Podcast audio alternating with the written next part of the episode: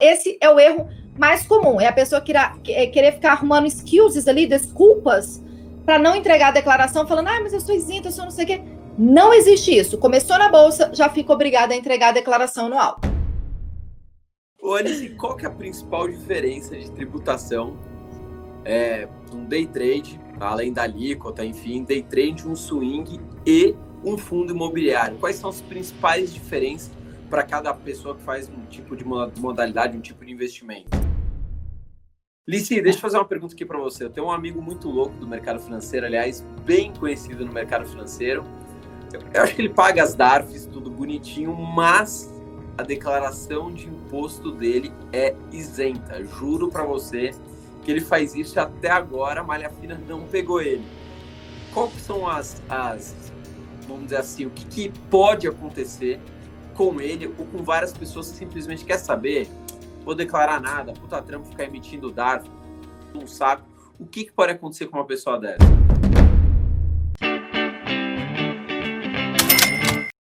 Eu amo matar dúvida de tributação de investidor, sou louca mesmo, gente, adoro fazer isso.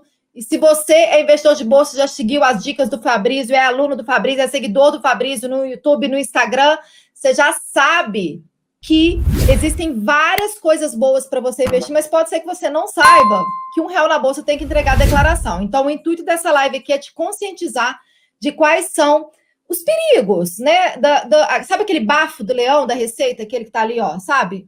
O leão pode estar aqui, ó, com aquele bafo quente já pronto para te pegar e você não tá sabendo. Então, eu vou te ajudar o leão a não te pegar. Aliás, queria saber, já de cara, quais são as maiores cagadas que você vê no mercado financeiro, aquelas coisas que que mais acontece porque o cara acha que tá fazendo certo, tá fazendo uma bela de uma cagada e pode se ferrar falando português claro. Vamos lá, né? A primeira é, eu vou repetir, é a pessoa estar na bolsa e querer ficar analisando, ai, mas a minha renda anual, ela é abaixo do valor para ser obrigado a entregar a declaração. Meu patrimônio é abaixo, eu não preciso entregar a declaração. E gente, esse é o erro mais comum, porque a legislação ela de fato, sim, ela deixa alguns pontos ali que são questionáveis em relação à tributação de renda variável, mas a obrigatoriedade da entrega da declaração anual para todos os investidores de bolsa é muito clara na legislação e não só na legislação, é muito claro na fiscalização. Investe na bolsa e fica sem entregar a declaração anual para você ver o que, que vai acontecer, galera. Não é o Mesmo que eu quero que aconteça isentos? com vocês. Mesmo, Mesmo os isentos. Exatamente. Então, é, ao invés de simplificar e de colocar na cachola, peraí, eu tenho meu CPF na nota de corretagem. Sabe o cabeçalho da nota de corretagem? Uhum, Aquele lindo cabeçalho que tem seus dados, né?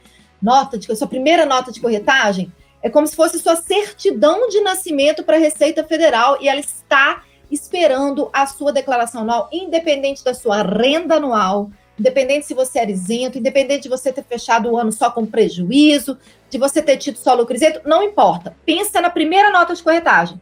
Tem seu CPF? Cara, a partir dali você é obrigado a entregar a declaração anual. Então, esse é o erro mais comum. É a pessoa é querer ficar arrumando excuses ali, desculpas, para não entregar a declaração, falando, ah, mas eu sou isento, eu sou não sei o quê. Não existe isso. Começou na bolsa, já fica obrigado a entregar a declaração anual. Resumindo, é isso. Investe em ações, já era, vai ter que entregar. Tem, ah, mas eu ganho pouco, mas eu tenho, tenho um real em ações, acabou. Tem aquela ação de 70 centavos, vai ter que entregar a declaração, ponto final. Vai ter que falar para a Receita que tem.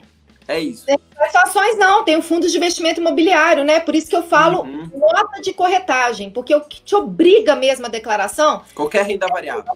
É a nota de corretagem. Aquele investimento que gera nota de corretagem já te colocou ali como os elitizados que a Receita Federal está esperando a declaração. A Receita tem aquele conceito antigo que investe na bolsa é rico, precisa falar o que, que tem. Exatamente. Não mudou. Não. E aí eu já vou entrar numa, numa outra questão aqui um pouco polêmica. Uhum. Eu tenho lá, por exemplo, IRB, comprei a 40 e tantos reais. Aconteceu o que aconteceu, papel aí próximo de 6. Tomei, obviamente, um prejuízo, né? Violento o que, que eu faço com esse prejuízo? Eu posso compensar ou não posso compensar? O que, que eu faço com esse prejuízo? Para diminuir o prejuízo. Exatamente. Você tem que fazer alguma coisa com prejuízo para você não ter mais prejuízo. Você foi muito assertivo aí. É exatamente isso. Porque quando a pessoa tem o um prejuízo, é, qualquer coisa errada, qualquer erro que a gente comete, a gente tende a né, cair energia, esmurecer, ah, então ah, tive prejuízo, vou sair da boa, não vou fazer nada, não vou entregar a declaração. E é a hora que você tem que uh, firmar o corpo que te pertence aí de investidor e, em primeiro lugar, rever suas estratégias aí, acompanhar mais o Fab Fabrício. Pode né, ser Fabrício, Fabrício para você. Fabrício, mas na hora que vai escrever, você coloca com Z, entendeu? Com acompanhar Z, mais ele para você. É, para você rever suas estratégias. E em relação à parte tributária, a Receita Federal ela não sabe que você teve prejuízo. Ela está achando que você está rico. Ela está vendo ali só o seu valor de venda, né? Porque nas vendas, na bolsa, lá na nota de corretagem, voltando à nota de corretagem, tem o IRRF, que é Imposto de Renda Retido na Fonte. Ele sempre é retido quando tem venda. Então a Receita Federal ela acha que pelo fato de você ser investidor e ela tá vendo aquela venda que você tá rico. Se você Dedo não duro. forma. Exatamente. Ela, ela, tá, ela te imagina na Ferrari ali, sabe? Uh, tô rico. Ela, ela tem essa visão de todos os investidores de bolsa. Se uhum. você não informa na declaração anual que você teve ali no mês tal um prejuízo de ações no valor tal, ela fica feroz em cima de você e bloqueia o seu CPF e ela ainda pode dar mais prejuízo. Ela pode te mandar uma DARF com juros e multa e você ali, gente, porque se você recebe uma notificação da Receita Federal, você teve prejuízo, você já está arrasado, você recebe uma notificação que tem uma DARF, está sendo fiscalizado, o cara se borra todo, né? E tem gente que paga essa DARF. Então, prejuízo, em resumo, informe na declaração anual para que você não tenha o prejuízo de ter problema com seu CPF Informe na declaração anual para que você não tenha o prejuízo de receber uma notificação da Receita, o desespero e ter que pagar uma DARF que nem existe. Tem gente que paga, não paguem, tá, gente? Se a Receita te mandar, não paguem. E o terceiro prejuízo que você vai ter se você não informar o prejuízo, você perde o direito de compensar ele nos lucros futuros. É, então, o mesmo saber. cuidado que o mesmo cuidado que você tem quando você tem lucro tributável ou lucro isento tem que ter com prejuízo, senão você de fato vai ter mais prejuízo. Então, por exemplo, eu tinha lá 100 mil reais, tá? Pode ser RB, pode ser Oi, qualquer ação. Okay. De repente caiu tudo, tomei um prejuízo, agora eu tenho 20 mil reais. Tomei um prejuízo de 80 mil reais. O que, que eu posso fazer com esses 80 mil reais de prejuízo para compensar? Maravilhoso. Você vai, primeiro, calcular o valor desse prejuízo, né? Não adianta você ficar no achismo ali, não. Você vai todo mês, assim que encerrar o mês, espera ali o terceiro, quarto dia útil, baixa todas as suas notas de corretagem, faz os seus cálculos ali de lucro, de prejuízo. Putz, não, de fato, tive prejuízo aí, foi 80 mil de prejuízo. Você vai deixar anotadinho, porque na declaração anual você vai ter que informar esse prejuízo. E aí, nos uhum. meses seguintes, todo mês você vai calcular. Todo mês você vai calcular. Todo mês você vai calcular. Quando você tiver um mês com lucro tributável, que não seja aquele lucro isento da isenção dos 20 mil, que a gente vai explicar ali na frente, podemos explicar depois isso, o lucro isento, você Fabrício? Você que manda, você que manda, o canal é seu. É, bilionária, a bilionária no canal do Eu que mando! O canal, não as ações do canal, tá? Boa! Boa! Então, você vai abater esse prejuízo nos lucros tributáveis que você vai ter nos próximos meses e você só vai pagar imposto, a DARF, né? O imposto de renda sobre as operações de bolsa que você paga via o documento que chama DARF, só quando você uhum. compensar todo o prejuízo. Você tem que zerar ele para você então ter imposto para pagar. Então é muito importante deixar calculadinho e ir compensando nos meses seguintes. Só lembrando, Fabrício, que swing trade só compensa com swing trade, day trade, que você nem fala aqui no canal, só compensa com day trade, e FIS que é o fundo de investimento imobiliário, só compensa com o fundo de investimento imobiliário. Tem que sempre respeitar essa compensação. Uhum. Então, eu posso pegar o prejuízo de hoje e compensando nos meses seguintes. Não precisa Sim. ser só no próximo mês. Exata, não, pode compensar para o resto da vida. Eu tenho um prejuízo uhum. de 17 mil reais desde 2007. Caraca! Todas as minhas declarações anuais está lá anotadinho, porque eu comecei como trader, eu vi eu entrei na bolsa assim, uau! O que, que é opções? O que, que é mercado futuro? A louca. Eu sou muito intensa, né? Na hora que eu descobri como, o mercado, como todo falei, trader ganhou muito dinheiro, né? oh, e você sabe que eu não tive. Pois eu, não, eu nem tive aquela sorte do principiante que é ganhar para você achar que você vai ser demais e depois perder. Eu já saí perdendo logo de cara. Perdi, é. perdi 17 mil reais. Falei, caramba, isso aí não é para mim, eu preciso estudar. Não tinha muito conteúdo na época, né? É, 13 anos atrás. Uhum. E aí eu falei, uhum. não, isso não é para mim, deixa eu mudar meu perfil, tive o prejuízo, beleza, anotei na declaração. E de lá para cá eu sou uma buy hold, dificilmente eu desfaço de alguma posição, eu rebalancei a carteira todo mês ali, mas fico dentro dos 20 mil, então a maior venda que eu tive foi Prio 3, que ela é isenta é, até 31 de 12 de 2023, enfim. Eu nunca precisei compensar esse prejuízo, mas ele está lá, anotado na minha declaração. Assim que eu tiver um lucro tributável, eu vou abater ele, que aí eu não preciso pagar IR. Então, assim, ele pode ficar para a vida inteira, para a vida inteira, desde que você informe na declaração anual. O prejuízo é um ativo que você leva para a vida inteira. é um ativo numa naba desse tamanho para você aprender a operar direito no mercado. Tá aqui, ó, tá aqui o Não, tenho, pre... tenho aqui um prejuízo, posso compensar. Quando eu quiser, não importa. Você, você guarda lá no cofre, meu. Tá aqui meu prejuízo, meu. Boa! Anice, qual que é a principal diferença de tributação é, de um day trade, além da alíquota, enfim, day trade, um swing e um fundo imobiliário? Quais são as principais diferenças para cada pessoa que faz um tipo de modalidade, um tipo de investimento? Vamos lá, a primeira coisa é o bonecão do posto.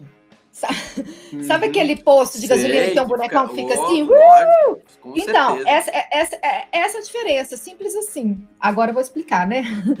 Vamos lá, aquele bonecão do posto, você imagina que o braço direito dele é swing trade. Então, tudo de swing trade você pode compensar com tudo de swing trade. Ações, opções, tempo, futuro dólar, futuro índice, PDR, né? Que agora está em alta. Gente, aê, ah, PDR que está em alta, ETF, tudo de swing trade você vai compensar com tudo de swing trade. E se for positivo, você abate o prejuízo de swing trade dos meses anteriores. Se ainda assim for positivo, você joga 15%. Então é um braço do bonecão do posto. Uhum, o outro braço perfeito. do bonecão do posto é o day trade. E é o mesmo raciocínio. Cada dedinho é um tipo de mercado. Ações, opções, tempo, futuro dólar, futuro índice. Outro dia eu fiz um day trade sem querer. Eu estava numa, numa conta nova e eu queria aportar na ação e eu acabei vendendo. E aí eu falei, não, vendi, não, queria comprar. Pum, comprei e vendi no mesmo dia, sem querer. Isso acontece com buy hold, tá? O buy hold pode fazer um day trade sem querer. Quem é. nunca apertou, apertou um botão de comprar ao invés de apertar o de vender, é porque nunca entrou na bolsa. Fala assim, você já fez esse erro? Já, já cometi esse erro. Já pois é, então assim, eu apertei errado. Então, mesmo que a gente não fale de day trade aqui no canal bilionário de Fabrício, tá? É bom você saber. Então, day trade é a mesma coisa, cada mercado é um dedinho, pode compensar tudo entre si. Compensa o prejuízo de day trade dos meses anteriores, se ainda assim for positivo, 20%. E o FIS, ah, no, no canal do Fabrício eu vou fazer. O FIS, galera, é a perna. Uh! Nossa! Como é que é? Isso daí é, é a perna. olímpica, hein? É. É o do Santos, é o do Santos, aquela, aqueles espacates. Eu sou esportista, então para mim tá tudo fácil. Uh, se quiser, eu planto a bananeira aqui também. Então, fundos de investimento imobiliário é a perna, né? Eu fiz ali o um movimento para vocês. É outro membro do corpo, é outro membro do mercado financeiro. Uhum. Só pode compensar com fundos de investimento imobiliário e a alíquota é 20%. Então, as diferenças básicas é que são membros separados. Você não pode compensar ele, eles entre si e o swing é 15%, o day trade é 20%, o FIIs, independente do que você for fazer, é sempre 20%. Você tem uma, uma dúvida que muita gente tem, parece. É, tem um conceito que é o seguinte: quando a gente sabe de alguma coisa, a gente acha que todo mundo sabe daquilo, né? E não é verdade, tá. né? E aí um monte de gente faz a seguinte pergunta: ah, por exemplo, eu tenho 100 mil reais, agora tenho 110 tipo de lucro, sei lá, swing trade. Às vezes as pessoas acham que o imposto é pago sobre o total. E nos investimentos, acho que é importante falar isso, é sempre sobre o lucro, né? Só é tributado o lucro. Ó, esse é, esse é uma das coisas que eu gosto também no meu trabalho. Tá, gente, tributação é chato, imposto é chato, fiscalização é chato, a gente não quer saber disso, mas como é obrigado, a gente tem que saber. E, tem, e, e, o ponto legal da tributação, legal mesmo, da tributação da renda variável, é que você só vai pagar imposto se você está no lucro. E no lucro acumulado, porque você sempre vai abater os prejuízos. Então você uhum. nunca vai pagar um imposto na bolsa se você está no prejuízo. Por isso que eu falo que pagar a DARF, né, o imposto de renda via DARF, é você levantar um troféu de, pô, eu entrei numa empresa, né? Vamos para a filosofia by road. Eu entrei numa empresa, analisei os fundamentos dela, sei lá, eu uhum. acho que já está no, no, topo ali, ela vai ter uma nova estratégia, vou, vou vender, vou rebalancear minha carteira, eu estou com muita posição de energia, muita posição de banco, enfim. Né? Eu não sou especialista nisso, eu tenho os meus investimentos há bastante tempo, eu sei o basiquinho. Mas, nessa venda, se você teve lucro, você vai pagar IR só se teve lucro. E, por exemplo, eu, na hora que eu tiver um próximo big lucro aí, eu não vou pagar IR, porque eu tenho uns 17 mil para compensar. Então, a Bolsa Brasileira, a tributação dela, vamos dizer, ela é mais justa. Porque se você for analisar a tributação das empresas do Brasil, você tem que pagar imposto todo mês. A sua empresa pode estar no vermelho que você está pagando imposto. Na Sim. Bolsa, não, gente. Só paga se está no lucro mesmo. Então você está gostando do sistema de tributação brasileiro. Não, não, Agora você me apertou, né? Ninguém, olha, brasileiro. Mas posso falar? Não gosta de pagar imposto. Alice? Vou fazer. Pode. Por exemplo, os dividendos. Se eu não me engano, tem um país que não cobra dividendos, imposto sobre dividendos, que acho que é a Macedônia, tá? Isso conversando com o Breda. E ele me falou, falou, sabia, Fabrício, que só a Macedônia não cobra imposto sobre dividendos? Brasil e Macedônia. Eu falei, não, não sabia. Então, assim, é, no, no, nosso sistema é uma porcaria tributária, todo mundo sabe, é um roubo, etc, etc. Mas nem tudo, né? Nem tudo é tão ruim assim é o que você está falando agora. Pelo menos nessa parte de, de investimentos é um pouco mais justo, né? Se teve lucro, você dá um pedacinho para o governo, dependendo até quanto teve lucro. Se você não teve, também não precisa pagar absolutamente nada. Então, nesse ponto, é um Exatamente. pouco mais justo do que uma empresa, por exemplo. Exatamente. Esse, esse, é o raciocínio que eu tenho também. Essa é a visão que eu vejo em relação à tributação da Bolsa. Tá aqui. Lici, deixa eu fazer uma pergunta aqui para você. Eu tenho um amigo muito louco do mercado financeiro, aliás, bem conhecido no mercado financeiro. Eu acho que ele paga as DARFs, tudo bonitinho, mas a declaração de imposto dele é isenta. Juro para você que ele faz isso até agora a malha fina não pegou ele. Qual que são as, as vamos dizer assim, o que, que pode acontecer com ele ou com várias pessoas que simplesmente quer saber, vou declarar nada, puta trampo ficar emitindo DARF, puta de um saco. O que, que pode acontecer com uma pessoa dessa? Vamos lá. Essa pessoa, ela está na bolsa há mais de cinco anos? Tá. Bom, eu, eu venho percebendo que principalmente em 2018, não, 2019, em julho de 2019, eu vi recorde de CPF bloqueado. Eu nunca tive tanto e-mail, tanto direct de investidores falando: nossa, meu CPF está bloqueado, eu não entreguei a declaração. Todos os anos acontecia, mas acontecia, sabe, vinha um pouquinho. Assim, julho do ano passado, eu fiz até um vídeo no meu YouTube Ai, com guarda-chuva da B3. Tinha um guarda-chuva da B3 no local que eu estava. Falei, não acredito, né? Tá chovendo, CPF bloqueado, e eu com guarda-chuva da B3. E aí, beleza. Esse ano foi agosto e setembro. Assim, triplicou a quantidade de pessoas chegando com CPF bloqueado. Então, a sensação que eu tenho é que a Receita Federal está fechando o cerco muito forte em cima dos investidores, porque ela está vendo que está tendo um valor movimentado maior, ela está vendo que estão entrando mais CPFs na bolsa, e ela quer o quê? Ela quer arrecadar, gente. Ela quer, ela quer arrecadar. Então claro. ela vai cada vez mais fechar o cerco ali de fiscalização e ela tem cinco anos para fiscalizar. Então tem gente que às vezes entrou na bolsa aí em 2015, 2016, pode ser que ele não foi fiscalizado ainda e muitas vezes a Receita deixa para fiscalizar assim, na hora que está quase prescrevendo. Porque aí, na hora que ela uhum. fiscaliza e a pessoa tem que pagar alguma multa, alguma coisa, né? Vai correr um tempo grande e vai receber uma multa maior. A Receita vai receber uma multa maior. Uhum. Então, o grande risco é, em primeiro lugar, ter o CPF na situação pendente de regularização. É o vulgo CPF bloqueado. Você vai passar um cartão, não consegue.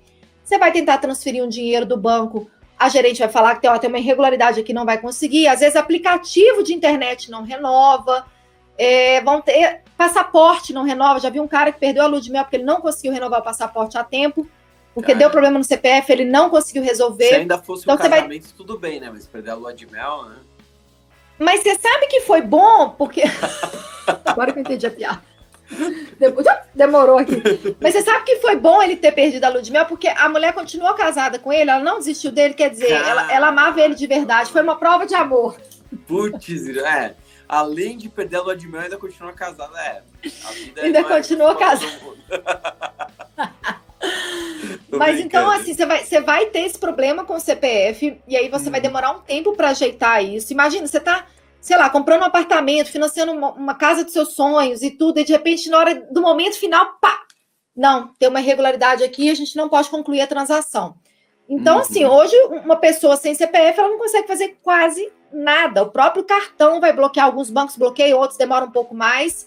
Esse é o primeiro, é, a primeira consequência que pode acontecer. E a segunda é aquela que eu te falei, a Receita já mandar, assim, e ela manda na roleta russa, assim, ó, de ah, esse cara deve estar tá devendo 30 mil reais, vamos fazer uma DARF para ele aqui de 30 mil, com juros de tanto, multa de tanto, pá, manda para casa do cara e às vezes ele nem teve esse R todo para pagar, às vezes ele estava só no prejuízo e a receita malandrinha arbitra um valor qualquer que eu não consegui ainda chegar nessa matemática, eu é já peguei. Não entendi, porque eu falei assim, cara, eu vou pegar todos os IRRFs, vou achar um percentual, né? Que ela, que ela estipula ali. Mas não, cada hora ela manda um valor. Teve uma pessoa que eu gravei que ela recebeu uma DAF de um milhão. Um milhão!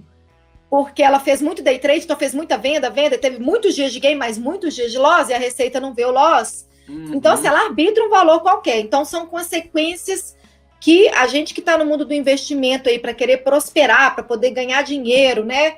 E para isso a gente tem que ter tempo para ter conhecimento, para ver os conteúdos, para ter bons cursos, igual do Fabrício aí, para ficar bilionário, né?